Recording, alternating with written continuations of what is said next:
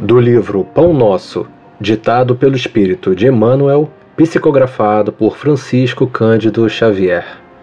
Lição 77. Responder. A vossa palavra seja sempre agradável, temperada com sal, para que saibas como responder a cada um. Paulo em Colossenses, capítulo 4, versículo 6.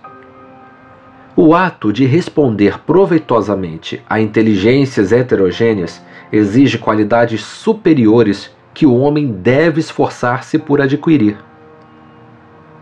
Nem todos os argumentos podem ser endereçados indistintamente à coletividade dos companheiros que lutam entre si nas tarefas evolutivas e redentoras. Necessário redarguir com acerto a cada um. Ao que lida no campo, não devemos retrucar mencionando espetáculos da cidade. Ao que comenta dificuldades ásperas do caminho individualista, não se replicará com informações científicas de alta envergadura.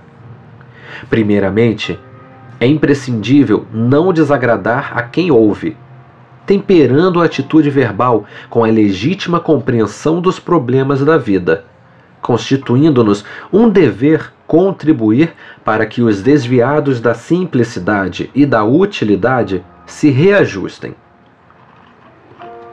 Toda resposta em assunto importante é remédio.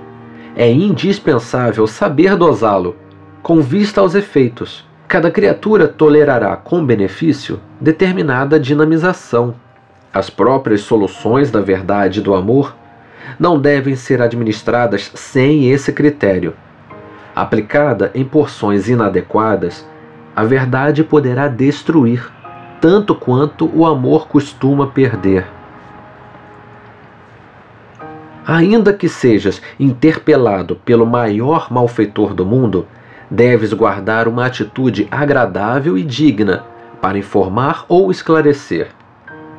Saber responder é virtude do quadro da sabedoria celestial.